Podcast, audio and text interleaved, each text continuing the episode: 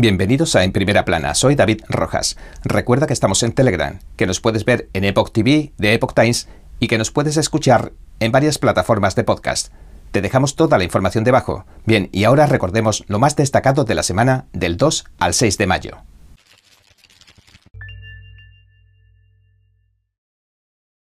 Walt Disney, la compañía estadounidense líder en entretenimiento infantil a nivel mundial, está sufriendo graves pérdidas financieras tras declararle la guerra a los padres de Florida y al gobernador Ron DeSantis. Las acciones de Disney se han desplomado un 23,5% desde principios de marzo, según informó Breitbart News. Han pasado a ser las acciones con peor cotización del promedio industrial Dow Jones, el cual mide la evolución de las 30 mayores sociedades anónimas que cotizan en la Bolsa de Estados Unidos. La capitalización de mercado de Disney ha caído en cerca de 63.000 millones, es decir, ha pasado de ser de unos 266.000 millones a unos 203.000 millones. En marzo empezaron los problemas de la compañía.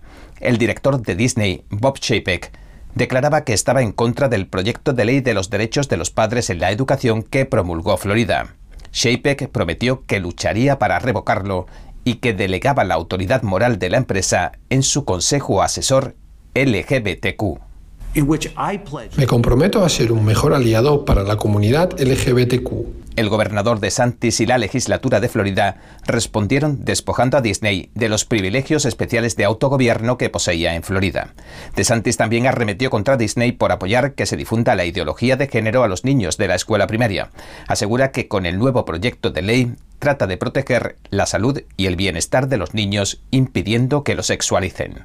Y añadió, sin embargo, si hubiéramos presentado una ley para prohibir que se hable de las violaciones que sufren los uigures en China, Disney la habría apoyado. Rusia estaría dispuesta a ampliar su conflicto en Ucrania. Según informó el Wall Street Journal, se prepara para extender a una escala mundial la guerra que mantiene con su vecino más pequeño, Ucrania.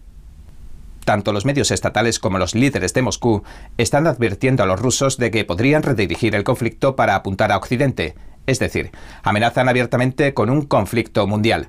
Mientras tanto, Estados Unidos y algunos de sus aliados llaman a frenar las ambiciones imperialistas de Rusia y aumentan la ayuda para combatir la invasión rusa de Ucrania. El presidente Biden solicitaba la semana pasada, como informamos, 33.000 millones de dólares en ayuda militar y económica para Ucrania.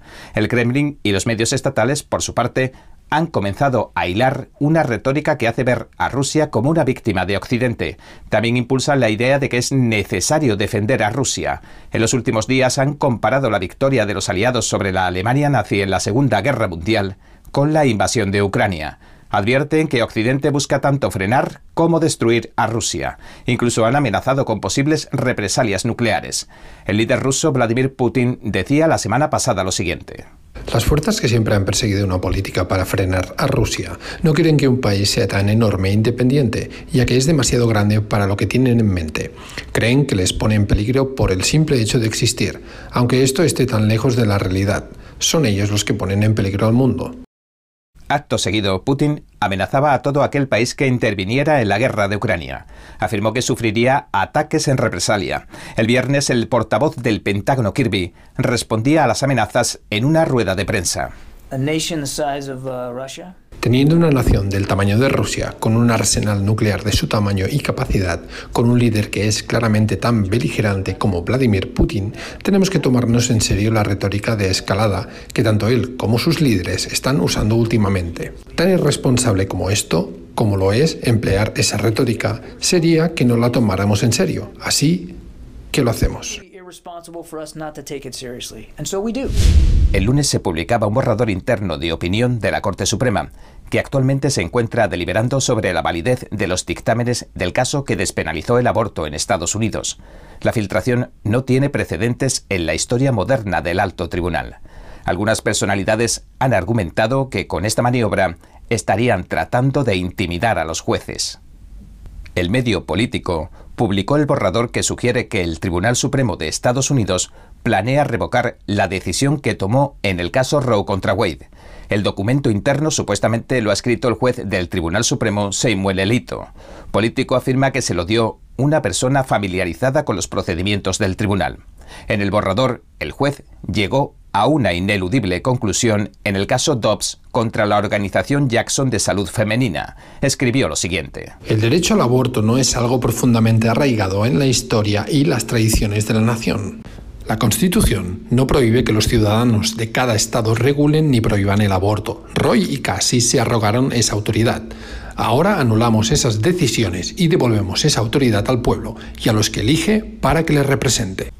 En la historia moderna, los últimos 50 años, desde que el aborto se despenalizó, han llegado a elaborarse informes sobre debates internos de deliberación y memorandos, pero nunca se había publicado ningún documento del proceso de toma de decisiones del alto tribunal norteamericano antes de que dictaminara. Políticos y analistas han especulado que podría tratarse de un intento por intimidar a los jueces para que cambien de opinión. El senador Marco Rubio tuiteaba lo siguiente. La próxima vez que escuches a la extrema izquierda predicar sobre cómo están luchando para preservar las instituciones y las normas de nuestra república, recuerda que filtraron una opinión del Tribunal Supremo en un intento de intimidar a los jueces en el tema del aborto. El escritor, periodista y orador Ben Shapiro también tuiteaba lo siguiente. No hay duda de que esta filtración se ha diseñado con la intención de amenazar la vida y la integridad física de cualquier juez que apoye la opinión de la mayoría. Se debe perseguir con todo el peso de la ley. Dave Rayboy, especialista en seguridad nacional y guerra política del Instituto Claremont, añadió. Obviamente, uno de los jueces de izquierda filtró el memorándum de la Corte para encender protestas y disturbios que intimiden a los jueces. Ya verán cómo los medios de comunicación agasajan este filtrador. Mientras tanto, en las redes sociales podemos ver vídeos con escenas que muestran a decenas de personas manifestándose tanto a favor como en contra del aborto en las inmediaciones de la Corte Suprema. Bernie Sanders, el senador demócrata de Vermont, reaccionaba a la publicación del borrador pidiendo al Congreso que convierta en ley el aborto ahora mismo, aunque significara acabar con el obstruccionismo del Senado. El obstruccionismo es una regla senatorial que impide que una ley se apruebe si no cuenta con el apoyo de 60 de los 100 miembros del Senado. La Cámara de Representantes ha aprobado un proyecto de ley para establecer un programa de préstamo que facilitaría el envío de armas a Ucrania. Esto decía la presidenta Nancy Pelosi ante el Pleno de la Cámara a finales de la semana pasada. Se trata de la libertad frente a la dictadura, la autocracia frente a la democracia el pueblo ucraniano está luchando por todos nosotros. Debemos ayudarles. El proyecto de ley se aprobaba con un apoyo abrumador, en una votación de 417 a 10. La ley alude a un programa de la Segunda Guerra Mundial que permite al presidente prestar y arrendar armas en lugar de venderlas, siempre que sea en el mejor interés de la seguridad nacional de Estados Unidos. El programa se consideró una de las herramientas que condujo a la victoria de los aliados sobre la Alemania nazi en la Segunda Guerra Mundial. Permitió que el gobierno estadounidense prestara y arrendara suministros de guerra en lugar de venderlos a cualquier país al que se consideraba vital para la defensa de Estados Unidos. Ayudó sobre todo a Gran Bretaña en su batalla contra la Alemania nazi. Sin embargo, diez republicanos votaban en contra, entre ellos los congresistas Andy Biggs y Thomas Macy. Macy dijo en Twitter que era una locura que el Congreso autorizara a Biden para que transfiriera a Ucrania prácticamente cualquier arma de guerra que no sea un arma nuclear. El proyecto de ley pasa ahora a la mesa del presidente Biden para que lo firme. La Casa Blanca sigue sintiendo la presión por el aumento de los ilegales que cruzan la frontera. El secretario del Departamento Nacional de Seguridad, Mallorcas, estuvo toda la semana pasada testificando ante el Congreso. Mallorcas trató de venderles un plan para el inminente incremento de la afluencia de ilegales que se prevé este verano. Algunos demócratas del Congreso también se muestran reticentes con el plan. El presidente Biden hablaba el viernes con el presidente de México. Las conversaciones giraron en torno a la inmigración. El presidente Biden no hizo ninguna nueva petición a México. Hasta ahora el enfoque de la administración sobre la inmigración apunta a abordar lo que ellos llaman las causas de raíz, para lo cual invierten fondos en el desarrollo de América Central.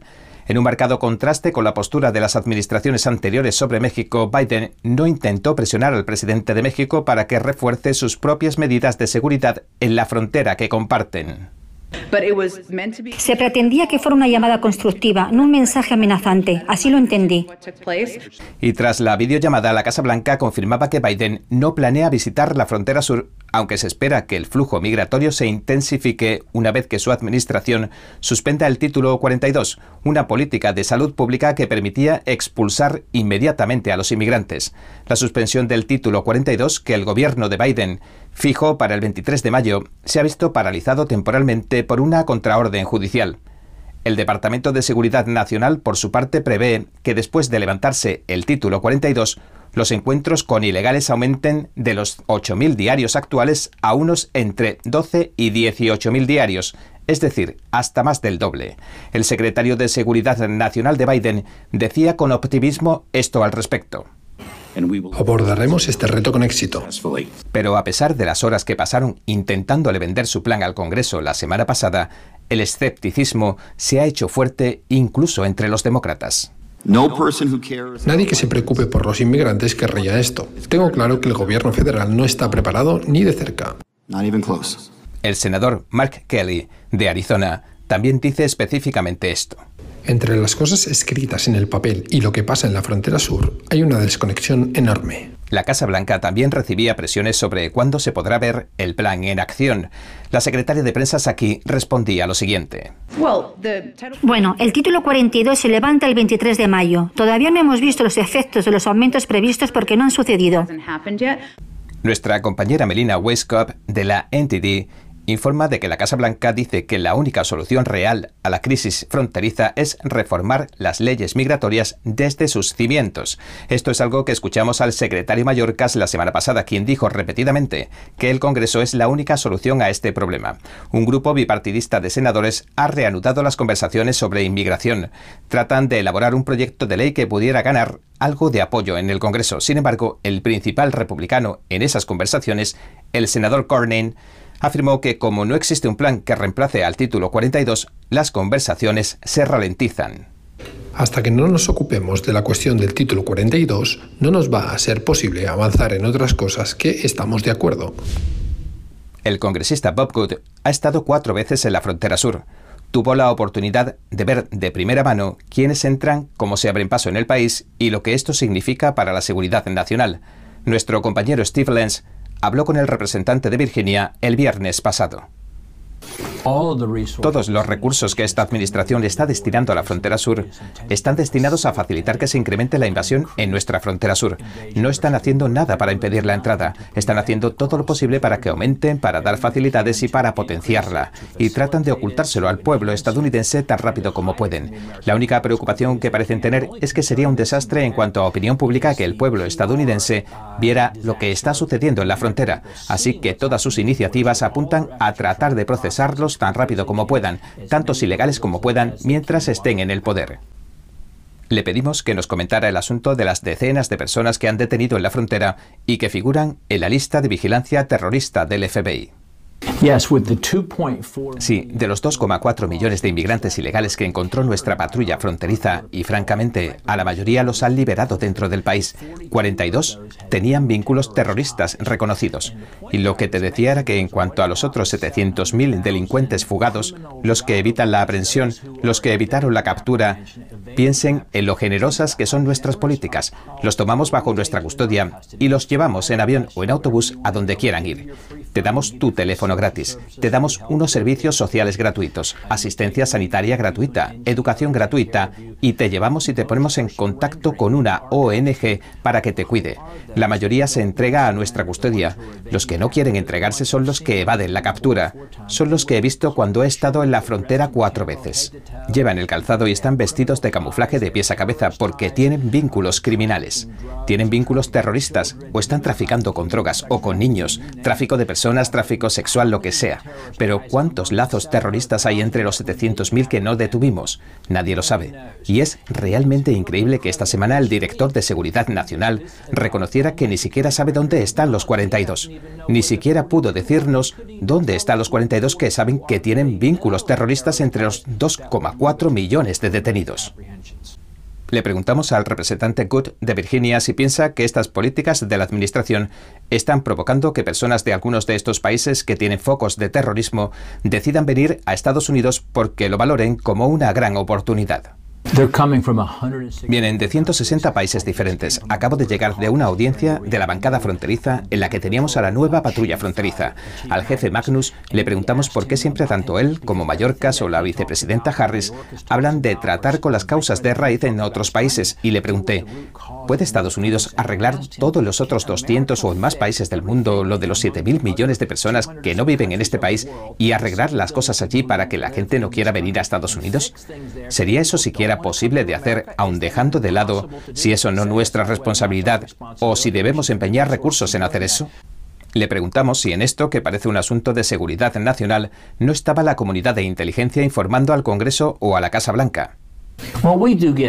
Bueno, recibimos informes superficiales, por así decirlo, pero no obtenemos respuestas a las preguntas más básicas. Cuando uno ve lo que la Comisión estaba haciendo con Mallorcas esta semana y las audiencias de Comisión Judicial están recibiendo como respuesta un ya te contestaré. Parece que siempre tienen información para hacer lo que quieren hacer, pero cuando les haces preguntas difíciles con respuestas difíciles, no quieren darlas. Parece que nunca tienen los datos. Le preguntamos al congresista qué opinaba sobre la gestión fronteriza que estaba llevando a cabo la administración actual. Ya se ha hecho un daño incalculable. Dije esto esta mañana en esa audiencia de presupuesto que tuvimos con el comité. El jefe de la patrulla fronteriza dijo, oye, hemos permitido que unos 3 millones entren a este país en los primeros 15 meses más o menos de esta administración. Si aseguráramos la frontera ahora, solo las semanas, meses y años venideros dirán el daño incalculable que se ha hecho, el daño irreparable que se ha hecho en nuestro país. No es ya solo el daño económico y el daño de la atención sanitaria, el de la educación y los sistemas sociales, ya que estamos tratando de soportar el peso de todos estos ilegales que entran en nuestro país, sino también los que tienen vínculos criminales o vínculos terroristas. Es como si los cárteles del crimen mexicanos hubieran diseñado nuestras políticas fronterizas. No se podría haber diseñado una política mejor si ellos mismos la diseñaran. Básicamente les estamos facilitando que obtengan cientos de billones cada mes, traficando con miles y miles de personas en nuestra frontera cada mes. Casi 400 millones de chinos han renunciado a seguir afiliados al Partido Comunista Chino, PCC. Este fenómeno forma parte de lo que podría ser el movimiento de base más grande de China, según Shen Ye, vicepresidente del Centro de Servicios Globales de Renuncia al PCC, una organización sin ánimo de lucro. El movimiento que se llama Renunciar al Partido Comunista Chino o Tuitan en chino apunta a los individuos que eligen dejar de formar parte y de identificarse como afiliados del Partido Comunista Chino, según le dijo Nie, profesor de Ingeniería Mecánica en la Universidad Católica de América al Epoch Times. En China, desde que eres niño hasta que te conviertes en adulto, tratan de convencerte por todos los medios de que te afilies al Partido Comunista Chino y le jures lealtad. Este movimiento, renunciar al Partido Comunista Chino, según Nie, es un despertar moral y silencioso del ser interior de un individuo. Lo que impulsó el movimiento, según dijo, fue la publicación de los nueve comentarios del Partido Comunista del Epoch Times. El libro, que se puede leer gratuitamente en versión española e inglesa en la web, describe la historia de engaños y asesinatos que se han perpetrado bajo el régimen totalitario del Partido Comunista Chino. Twitter ha vuelto a suspender y a borrar a Mike Lindell. El presidente de MyPillow no llevaba ni un día con la cuenta nueva. Lindell volvía a unirse a Twitter el domingo y acumuló 20.000 seguidores en cuestión de minutos. Poco después eliminaban la cuenta de la plataforma. Lindell es un fiel seguidor del expresidente Donald Trump. Lo expulsaron permanentemente de Twitter en enero de 2021 por sus continuas iniciativas con las que trataba de exponer algunas irregularidades de las elecciones. Twitter anunció que suspendía la nueva cuenta de Lindell porque violaba su política de asuntos prohibidos permanentes. El secretario del Departamento Nacional de Seguridad, Alejandro Mayorkas, ha recibido fuertes críticas por la crisis fronteriza. Pero el último asunto que ha provocado la ira del público estadounidense es que su departamento ha creado lo que muchos llaman un Ministerio de la Verdad, es decir, el que decide qué es verdad. El domingo trató de explicarlo en la Fox. Es un grupo de trabajo que adopta las mejores medidas para garantizar que se responde a la desinformación que representa una amenaza a la patria. Nuestro trabajo no viola la libertad de expresión. Algunos críticos se están preguntando si este nuevo grupo de trabajo, como lo llama el secretario, guarda relación con la toma de control de Twitter del multimillonario Elon Musk. Para analizarlo, nuestro compañero Steve Lenz entrevistó al pastor y escritor Lucas Miles. Le preguntó por qué la compra del magnate había irritado tanto a los demócratas. Ha admitido que apoya a Obama y que lo hizo especialmente en su primer mandato. Creo que lo que estamos viendo, lo que les preocupa de Musk, es que no lo pueden comprar. Eso es lo que parece. Y creo que eso siempre pone nerviosa a la gente de la izquierda porque se encuentran con alguien que piensa por sí mismo, que no se pone en la misma fila que el resto. Y aunque probablemente tenga algunos puntos de vista a la izquierda del centro, para algunos conservadores, sigue estando muy a favor de la libertad y de la libertad de expresión y creo que eso pone nerviosa a la izquierda. Va a ser interesante ver cómo acaba todo esto, porque ya sabes, Musk obviamente es una especie de salvaje. No se sabe realmente lo que va a hacer a continuación. Creo que le gusta que esto sea así. Le preguntamos por qué cree que los demócratas del Senado están hablando de llevar a Elon Musk a una audiencia para que sea interrogado frente al Congreso.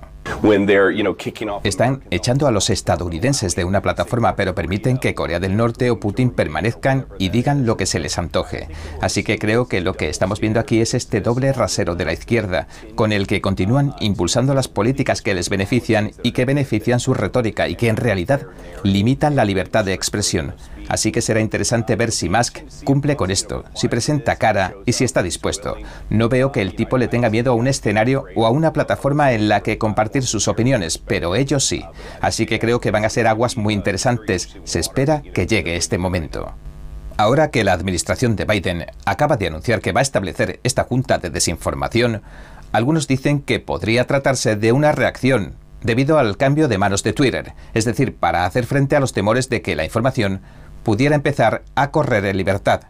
Por su parte, el gobernador de Santis de Florida ha advertido que va a hacer todo lo posible para evitar la creación de este órgano del gobierno, pero ¿pueden hacer algo los funcionarios a nivel estatal? Una de las grandes cosas que tiene Estados Unidos es que tenemos poder estatal y creo que mientras haya elementos de nuestra constitución que todavía se permiten en este país, los estados tienen el derecho de tomar cierta posición en esto y obviamente DeSantis no tiene ningún problema en hacer valer sus propios derechos dentro de los límites de la ley. Para ser capaz de hacerlo es interesante el momento en que ocurre esto, que se ve como el inicio de este tipo de esta junta de desinformación que se ha llamado el Ministerio de la Verdad y en comparación con lo que vimos con el Tercer Reich y otras tantas dictaduras del pasado, que el momento en que se haga esto sea el mismo que la toma de Twitter resulta muy sospechoso.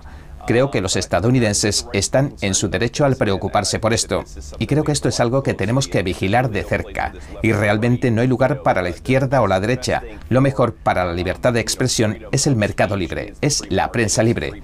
Siempre va a haber opiniones por ahí que, que tal vez tienen más peso que otras, pero creo que aquí es donde se le devuelve la responsabilidad al pueblo estadounidense para que piense por sí mismo y haga sus deberes. Le pedimos al pastor Miles que nos dijera ¿Qué es lo que más le preocupaba de todo esto? De lo que estamos hablando es de controlar y regular. En teoría, esto queda bajo el Departamento de Seguridad Nacional. En teoría, la cuestión de que el pueblo estadounidense pueda compartir historias o noticias. Pero ahora que no tienen un lugar como Twitter en su bolsillo, creo que están buscando hacer esto en el nivel de la política, que creo que resulta aún más peligroso que lo que hemos visto con las grandes tecnológicas. Cuando le preguntamos al escritor si creía que es ir demasiado lejos el decir que esto podría ser una puerta de acceso al comunismo, respondió lo siguiente. Creo que en este país estamos en una pendiente resbaladiza que lleva al socialismo desde hace tiempo. Creo que se permite que la teoría crítica eche raíces en nuestras escuelas. Está en corporaciones como Disney y Netflix, las cuales apoyan estos factores. Y creo que, ya sabes, esto es una guerra cultural como nunca hemos tenido. Quiero decir, Reagan lo dijo mejor. Cada generación tiene que derrotar al socialismo o al comunismo, y nosotros mismos nos encontramos en esa lucha ahora mismo. El expresidente Trump declara que defender los derechos que poseen los padres a elegir la educación que reciben sus hijos es una de sus máximas prioridades. En su última aparición pública en Greenwood, Nebraska, el expresidente Trump abordó varios asuntos candentes como los derechos de los padres y los atletas transgénero. Una de nuestras prioridades debe ser defender los derechos de los padres. Ya ven lo que está pasando. No se debe permitir que ningún profesor enseñe transgénero a nuestros hijos sin el consentimiento de los padres. Salvaremos a nuestros hijos y también mantendremos a los hombres fuera de los deportes femeninos.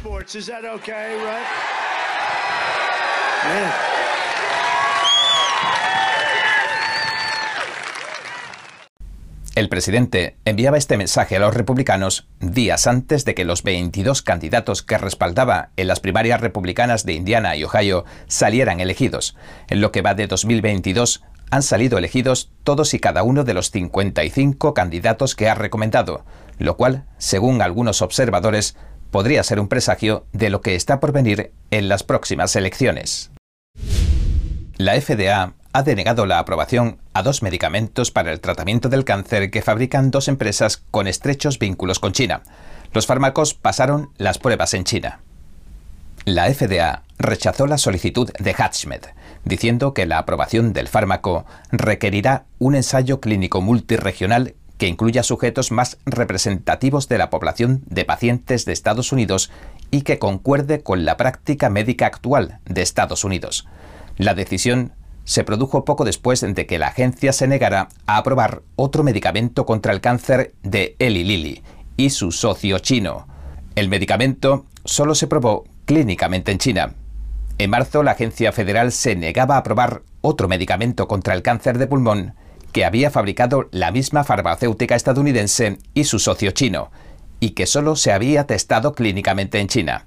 El rechazo de la agencia federal indica que Estados Unidos está endureciendo su postura con respecto a los medicamentos que se prueban únicamente en China, después de que algunas farmacéuticas decidieran ahorrar costes realizando los ensayos clínicos solo en China. Para evaluar las implicaciones de la filtración de un borrador de opinión del Tribunal Supremo que sugiere que podrían cambiarse las leyes del aborto en Estados Unidos, como informamos ayer, nuestro compañero Steve Lenz entrevistó al fiscal general de Missouri, Eric Schmidt, que también se presenta como candidato al Senado de los Estados Unidos. Le preguntamos, ¿qué cobra más relevancia? ¿Esta decisión o que se haya filtrado? Bueno, la decisión, obviamente. Esto es lo que en última instancia juega un papel importante y ciertamente es algo que Missouri ha defendido en el caso Dobbs, junto con otro montón de estados que presentaron un informe sobre eso. Eso sí sería una gran historia, pero también creo que la idea de que este proyecto de opiniones se filtrara, de hecho, nunca ha sucedido antes. Es algo sin precedentes, aunque no resulte tan sorprendente. Supongo que la izquierda está completamente desquiciada en este momento y saben que están perdiendo y no hay ninguna norma ni regla que no estén dispuestos a romper con fuerza bruta. Y creo que eso es lo que se está viendo y obviamente es muy inquietante.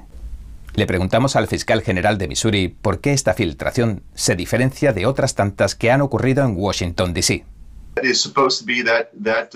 Se supone que es esa rama igualadora del gobierno. Estos borradores de opinión se envían y la gente los firman y redactan los suyos propios. Y es algo como una confianza bastante sagrada, creo, entre esos jueces. Y que esto se filtre ahora realmente como un esfuerzo para intimidar es de nuevo sin precedentes. Aunque no es sorprendente, resulta realmente trágico. Y es muy obvio lo que están tratando de hacer. Supongo que están tratando de conseguir que alguien cambie su voto o de presionar a alguien públicamente para que cambie de opinión. Pero no creo que eso vaya a suceder. Espero que no ocurra. Pero ese es el objetivo de la izquierda. Me parece que esto está muy coordinado y también simplemente rompe con todas las normas que se pudieran imaginar del Tribunal Supremo. Le señalamos al fiscal general que algunos expertos legales muy prominentes han llamado a esto una insurrección. Respondió que le parecía bien que cada cual lo calificara según su entendimiento y añadió.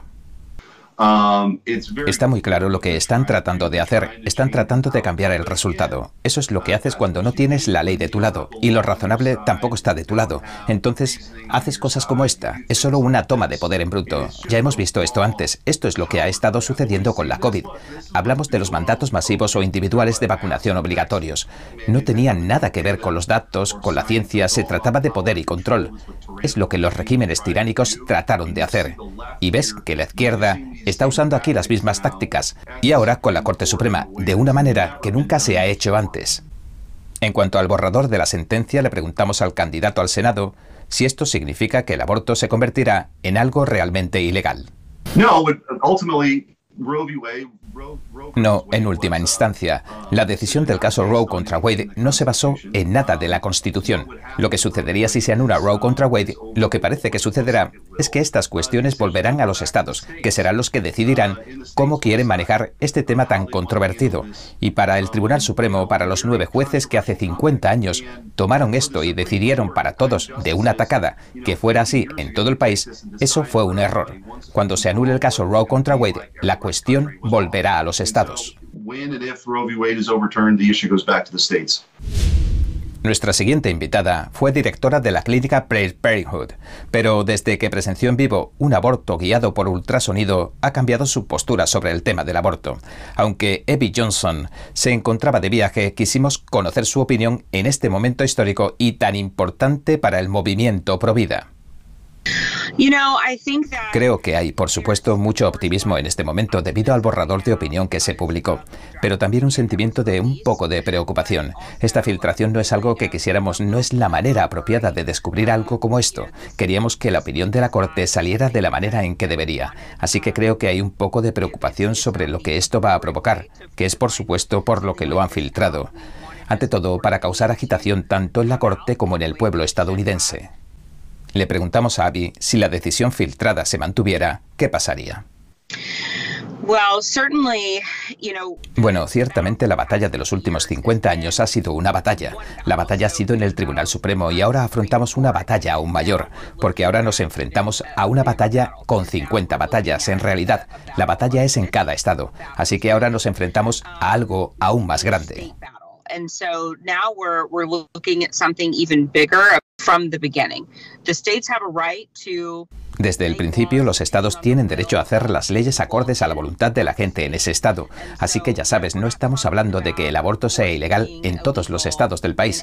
En realidad, en unos 26 estados el aborto sería ilegal, lo que afectaría aproximadamente al 40% de las mujeres en edad fértil. Así que la mayoría de las mujeres del país podrían seguir optando por abortar legalmente, lo que por supuesto podría cambiar dependiendo de los estados y de lo que decidan hacer. Los estados tendrían que tomar esa decisión, pero la mayoría de las mujeres seguirían pudiendo abortar legalmente y entonces los activistas a nivel estatal tendrían que luchar por ello.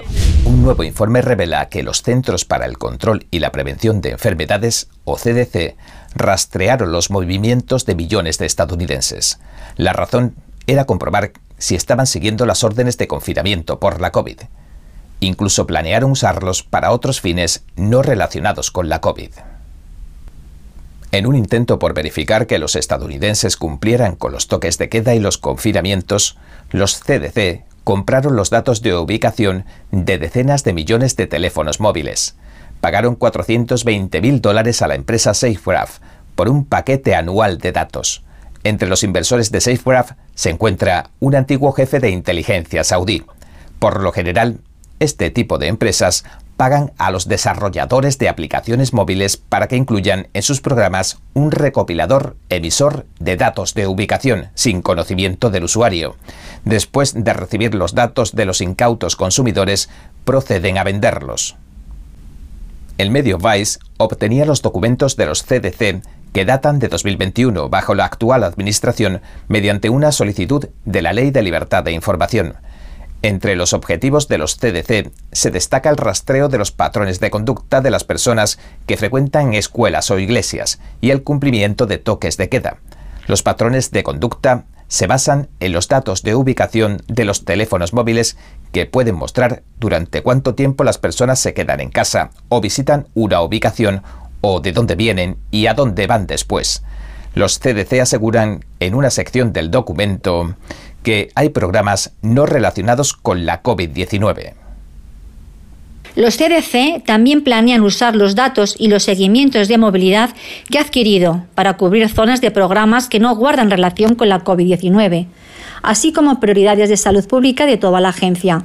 Por ejemplo, los desplazamientos a parques y espacios verdes, las actividades físicas y el modo en que se desplazan y cómo migra la población antes, durante y después de los desastres naturales. La empresa que proporcionó los datos a los CDC, SafeGraph, ha comenzado a ofrecer datos de transacciones que muestran el dinero que gastan los consumidores normalmente en ciertas ubicaciones.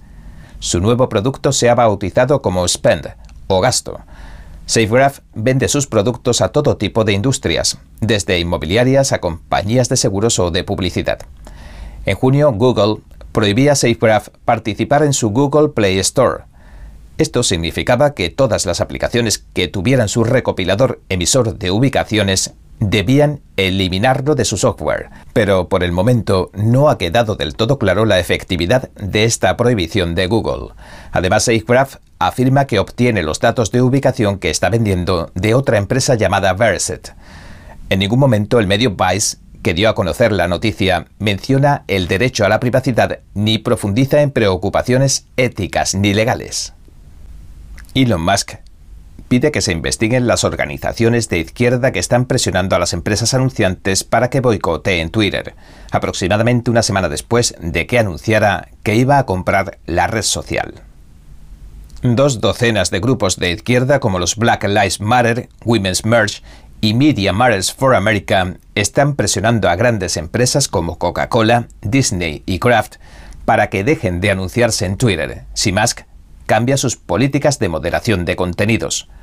Los grupos dicen que bajo la gestión de Musk, la información corre el riesgo de contaminarse. Por lo tanto, exigen un boicot. Los grupos escribieron a las compañías conjuntamente para advertirles de que, como principales anunciantes de Twitter, corren el riesgo de que su marca se asocie a una plataforma que amplifica el odio, el extremismo, la desinformación sobre la salud y los teóricos de la conspiración. En su carta afirman lo siguiente. Bajo la dirección de Max, Twitter corre el riesgo de convertirse en un pozo negro de desinformación que se asociará a su marca y que contaminará nuestro ecosistema de información, en un momento en el que la confianza en las instituciones y los medios de comunicación ya se encuentra en su punto más bajo. Musk respondió con otro tuit diciendo, ¿Quién financia estas organizaciones que quieren controlar tu acceso a la información? Vamos a investigar. La luz del sol es el mejor desinfectante. La semana pasada el director ejecutivo de Tesla escribió que los ataques contra su persona se estaban produciendo de forma abundante y rápida, y en su mayoría desde la izquierda, lo cual no le sorprende. El gobernador de Florida, Ron DeSantis, dice que está preocupado por la economía nacional y que teme que las políticas del presidente Biden hundan a los Estados Unidos en una recesión. Esto es lo que dice el gobernador. Creo que es muy probable que Biden hunda a este país en una recesión. Uh, es posible que veamos una recesión y, por desgracia, creo que esa recesión se acelerará debido a tantas malas políticas que salen de Washington. A pesar de que DeSantis está preocupado por la inflación y la recesión que se avecinan, dice que su estado se va a ver mínimamente afectado, debido a las reservas de que dispone y a los bajos impuestos. El gobernador decía en una conferencia de prensa el martes que los ingresos que obtuvo Florida en abril superaron las expectativas. En las elecciones primarias de Ohio, que se celebraron el martes, el candidato que respaldó Trump, J.D. Vance, ganó la nominación republicana al Senado de los Estados Unidos en una ajustada carrera. Vance venció a sus seis oponentes republicanos, obteniendo un poco más del 32% de los votos. Esto dijo. Gracias al presidente por todo, por respaldarme. Querían escribir la historia de que esta campaña sería la muerte de la Agenda America First de Donald Trump. Señoras y señores, esta no es la muerte de la Agenda America First. Agregaba Vance, quien se enfrentará a su contrincante demócrata, el representante estadounidense Tim Ryan, en noviembre estados han demandado al gobierno de Biden por presionar y confabularse con las grandes tecnológicas para censurar la libertad de expresión. Missouri y Luisiana, dos estados liderados por republicanos, han presentado una denuncia contra el presidente Joe Biden, la secretaria de prensa de la Casa Blanca, Jen Psaki, el doctor Anthony Fauci y otros tantos funcionarios de la administración. Afirman que presuntamente han ejercido presión y se han confabulado con los gigantes de las redes sociales. Su objetivo conjunto era censurar y reprimir la libertad de expresión. El fiscal general de Missouri, Eric Schmidt, y el fiscal general de Luisiana, Jeff Landry, presentaban la demanda ante el Tribunal del Distrito Oeste de Luisiana. Los abogados afirman que Biden y los demás funcionarios del gobierno colaboraron con grandes empresas tecnológicas como Meta y Twitter para censurar la información y los debates en torno a asuntos relacionados prácticamente con todo, desde si el origen del virus proviene de una fuga de laboratorio de Wuhan en China y la integridad de las elecciones hasta la historia del portátil de Hunter Biden, y que lo hicieron con el pretexto de combatir la desinformación. El fiscal de Missouri, Smith, decía en la Fox lo siguiente. Han sido muy francos. Jim Psaki ha hablado de cómo estaban etiquetando post en julio del año pasado, etiquetando publicaciones para Facebook como desinformación. Así que están trabajando directamente con ellos. Sabemos eso y ahora este nuevo capítulo orwelliano, este capítulo distópico del Ministerio de la Verdad. Otros nombrados en la demanda son el secretario del Departamento de Seguridad Nacional, Alejandro Mayorkas, y Nina Yankovic, la directora ejecutiva de la recién creada Junta de Gobernanza de la Desinformación. Los críticos le han dado al organismo el sobrenombre del Ministerio de la Verdad, en referencia al brazo estatal que decidía qué era verdad y qué no en la novela distópica de George Orwell, 1984. La demanda presentada el jueves acusa específicamente a Biden y a otros tantos funcionarios del gobierno de trabajar con las grandes empresas tecnológicas para eliminar información veraz relacionada con la teoría de las fugas de los laboratorios, la eficacia de las mascarillas, la integridad de las elecciones y muchas otras cosas más, según afirmó Schmidt en su presentación. El fiscal Landry añadía lo siguiente. Las grandes tecnológicas se han convertido en una extensión del gran gobierno de Biden y ninguno de los dos está protegiendo las libertades de los estadounidenses, más bien están reprimiendo la verdad y demonizando a los que piensan de forma diferente. La demanda alega que el gobierno federal violó los derechos de la primera enmienda de los habitantes de Missouri, de Luisiana y de Estados Unidos y coaccionó, amenazó y presionó a las plataformas de redes sociales para que censuraran a los oradores y los puntos de vista no deseados. El plan de rescate americano de 1.9 billones de dólares con B del presidente Joe Biden alimentó la inflación. Así lo reconoció el 4 de mayo la secretaria del Tesoro Janet Yellen. Eh, miren, la inflación es una cuestión de la demanda y la oferta, y el gasto que se realizó en el plan de rescate estadounidense alimentó la demanda. Um, en esa misma entrevista que mantuvo con el redactor en jefe del Wall Street Journal, la antigua jefa de la Reserva Federal añadía que el enorme gasto de la Casa Blanca, a pesar de que jugó un papel en la inflación, estaba justificado debido a varios peligros. A continuación, detalló los peligros. Explicó que la inflación, que se encuentra en su punto más alto de los últimos 40 años, es una consecuencia involuntaria de que la Administración tratara de evitar una fuerte recesión económica y facilitar el pleno empleo. Pero, ¿qué piensan los estadounidenses? En marzo una encuesta de NBC News revelaba que el 38% de los estadounidenses culpaba a Biden y a sus políticas de la subida de los precios. Una encuesta del Emerson College informó de que el 39% de los estadounidenses identificaba a la actual administración como la causante de que hubiera aumentado el coste de la vida. Economistas y expertos como el antiguo secretario del Tesoro Larry Summers o el asesor económico de la era Obama, Stephen Redner, advirtieron con antelación del plan de rescate americano de 1.9 billones de dólares. Redner escribía el mes pasado en un artículo de opinión del New York Times lo siguiente. El plan de rescate americano de 1,9 billones de dólares aprobado en los primeros días de la administración Biden pasará a la historia como un extraordinario error político. El portavoz del Pentágono John Kirby desmentía a principios de esta semana que Estados Unidos compartiera información de inteligencia para atentar contra la vida de generales rusos. Estados Unidos proporciona inteligencia en el campo de batalla para ayudar a Ucrania a defender su país. Ya hablamos de eso, pero no proporcionamos inteligencia sobre la ubicación de los altos mandos militares en el campo de batalla ni participamos en la selección de los objetivos del ejército ucraniano. A principios de esta semana, varios medios informaban de que las fuerzas ucranianas dispusieron de información de inteligencia estadounidense para lanzar ataques que acabaron con la vida de varios generales rusos y otros altos funcionarios. Previamente, los funcionarios ucranianos habían afirmado que sus militares habían matado a una docena de generales desde que comenzara el conflicto el 24 de febrero. El secretario Kirby añadía lo siguiente. Ucrania combina la información que nosotros y otros socios le proporcionamos con inteligencia que ellos mismos reúnen y luego toman sus propias decisiones y emprenden sus propias acciones. El Kremlin, por su parte, emitía una respuesta airada. El portavoz Dmitry Peskov dijo a los periodistas, según los medios estatales, lo siguiente. Nuestros militares son muy conscientes de que Estados Unidos, Gran Bretaña y la OTAN en su conjunto transmiten sin cesar información de inteligencia y de otros parámetros a las Fuerzas Armadas ucranianas. El senador Bernie Sanders, que se autodefine como socialista, está pidiendo que se rescindan los contratos con las empresas que traten de impedir que sus empleados formen sindicatos. Sanders es el presidente de la Comisión de Presupuestos y celebraba ayer una audiencia al respecto.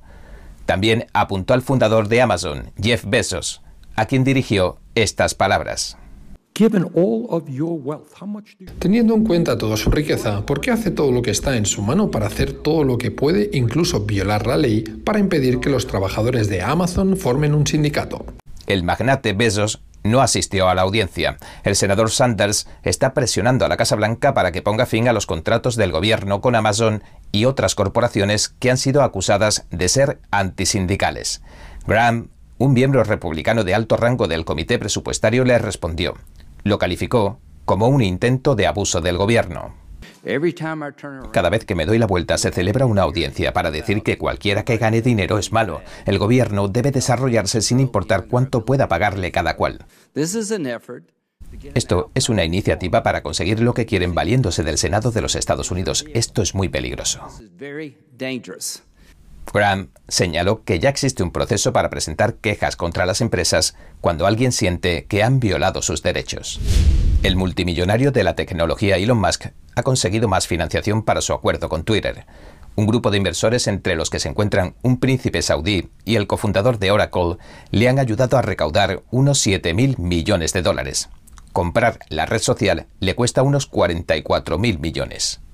Musk recibió cartas de compromiso de 19 inversores, la mayor aportación que recibe el hombre más rico del mundo de unos 1.900 millones de dólares procede de uno de los príncipes saudíes que actualmente es uno de los mayores accionistas de Twitter. El cofundador de Oracle, Larry Ellison, acordó que invertiría mil millones de dólares.